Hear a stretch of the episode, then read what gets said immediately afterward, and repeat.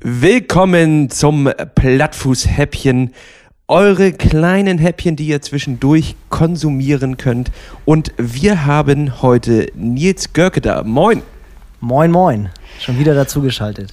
Hallo Nils. In den nächsten in den nächsten Folgen werden wir dir einige knifflige Trainingsfragen stellen und du wirst sie innerhalb von zehn Minuten beantworten. Das heißt, dieses Format ist perfekt, um es zum Beispiel beim Frühstück, beim Kaffee zu konsumieren.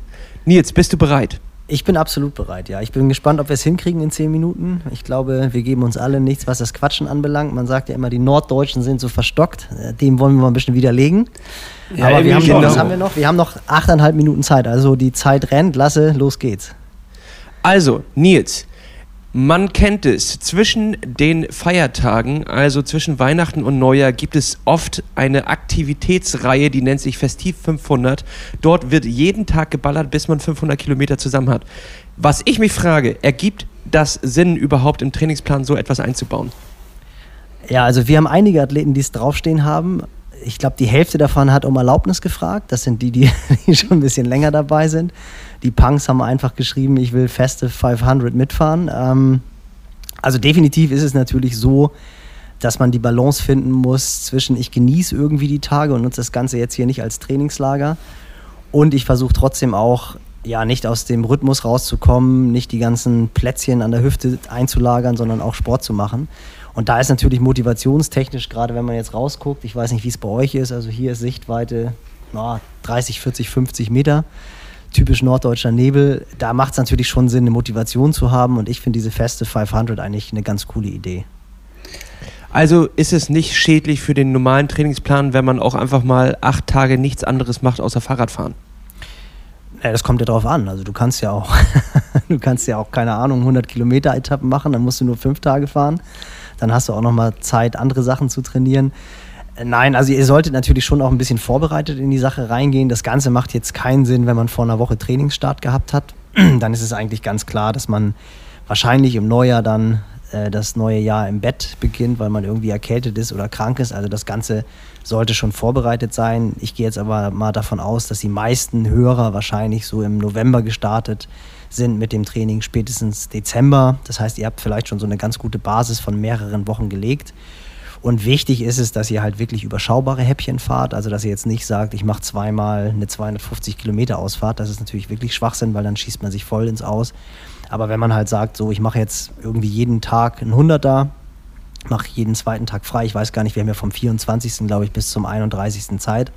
Also kann man ruhig zwei Entlastungstage einbauen. Dann ist es schon eine coole Sache. Wichtig ist halt, das Ganze ruhig zu fahren, wirklich das Ganze als Grundlagentraining zu sehen. Und jetzt von meiner, Fra äh, von meiner Seite die Frage, was ist denn ein ausgeglichenes Training, wenn man jetzt nicht äh, sowas machen möchte in dieser Zeit?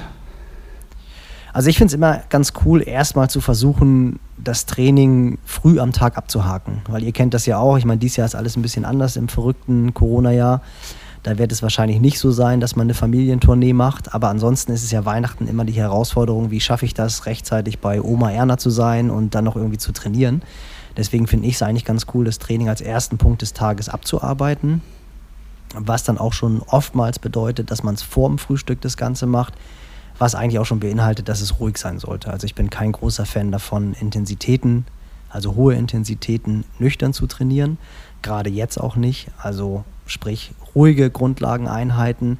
Und im Moment bleibt uns eh nur das Radfahren und Laufen. Deswegen würde ich immer versuchen, so morgens eine Einheit bis eine Stunde abzuabsolvieren auch ein bisschen gerade beim Laufen die Motorik anzusprechen, also ein paar Steigerungsläufe einzubauen, vielleicht auch ein bisschen Lauf-ABC und dann vor dem Frühstück oder zumindest am Vormittag schon das Training absolviert zu haben, damit man danach dann wirklich die ruhigen Feiertage genießen kann. Also du sagst erst trainieren, dann Plätzchen futtern?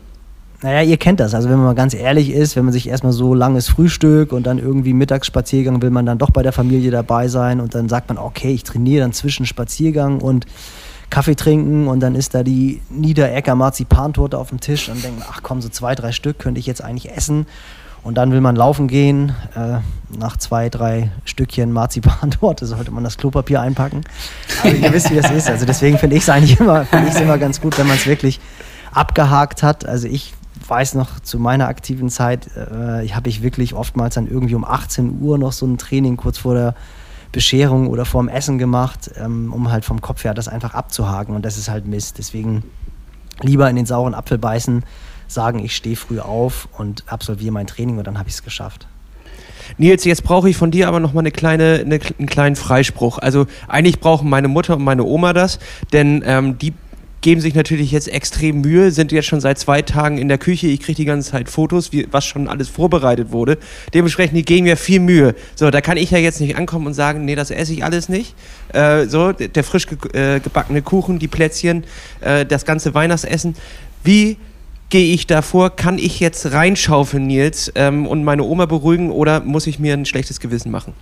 Nee, das ist ja das Coole daran. Also wenn es halt wirklich, im Grunde genommen ist es ja eine reine Disziplinsache und ihr kennt das alle eigentlich, sich morgens den Wecker irgendwie eine Stunde früher zu stellen. Natürlich ist es fies, wenn man jetzt mal ein bisschen ausschlafen kann und gerade in der dunklen Jahreszeit aufsteht, bevor es äh, oder nach dem Hellwerden aufsteht quasi. Es macht ja auch Spaß, mal wieder im Hellen zu laufen.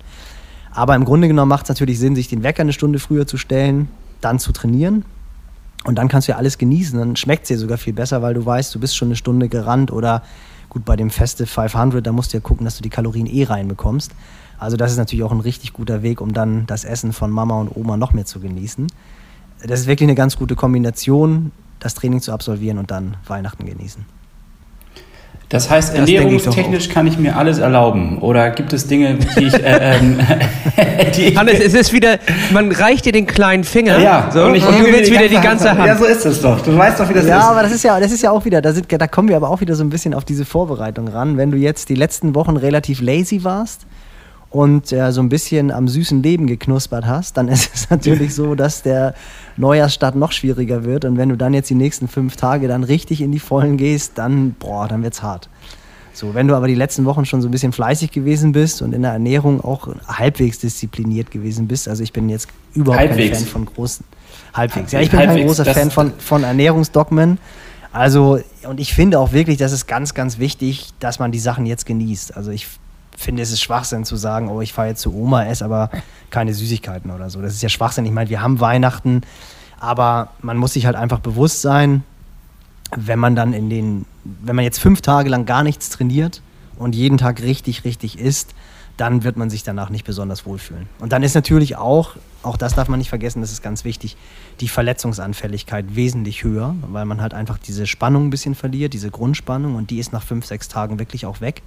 Und dann nimmt man relativ schnell, das ist natürlich auch viel Flüssigkeitseinlagerung, aber so zwei, drei Kilo kann man schon über die Weihnachtstage, wenn man komplett lazy ist, zunehmen. Und dann wird es beim Training natürlich wirklich mühselig und dann sollte man ganz, ganz vorsichtig wieder einsteigen.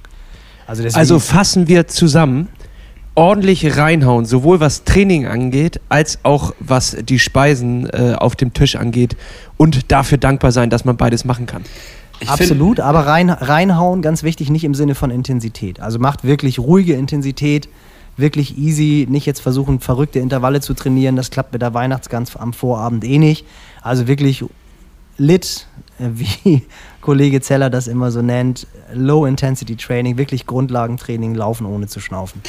Denn, und das finde ich ganz wichtig, was du gesagt hast, wir sollen die Zeit genießen. Ähm, es war sowieso ein, sagen wir mal, auf klar Deutsch ein beschissenes Jahr, was äh, manche Sachen angeht. Und gerade wenn wir jetzt die Möglichkeit haben, auf Abstand zusammenzukommen, ist es ja vielleicht ganz schön, wenn man auch sich nicht kasteit, sondern einen gewissen Genuss auch noch erleben kann.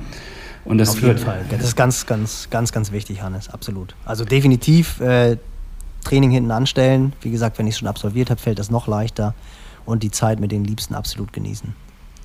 Und wisst ihr, was ich richtig genieße? Dieses Gespräch mit euch. Und äh, es ist leider schon wieder vorbei, aber es hat mir richtig Spaß gemacht. Und wir sehen uns in der nächsten Plattfuß-Häppchen-Folge. Leute, ich freue mich darauf, den nächsten Mythos mit euch aufzuklären. Ich mich auch. In dem Sinne, frohe Weihnachten, Männer. Frohe Weihnachten, bis denn. Und rutsch gut.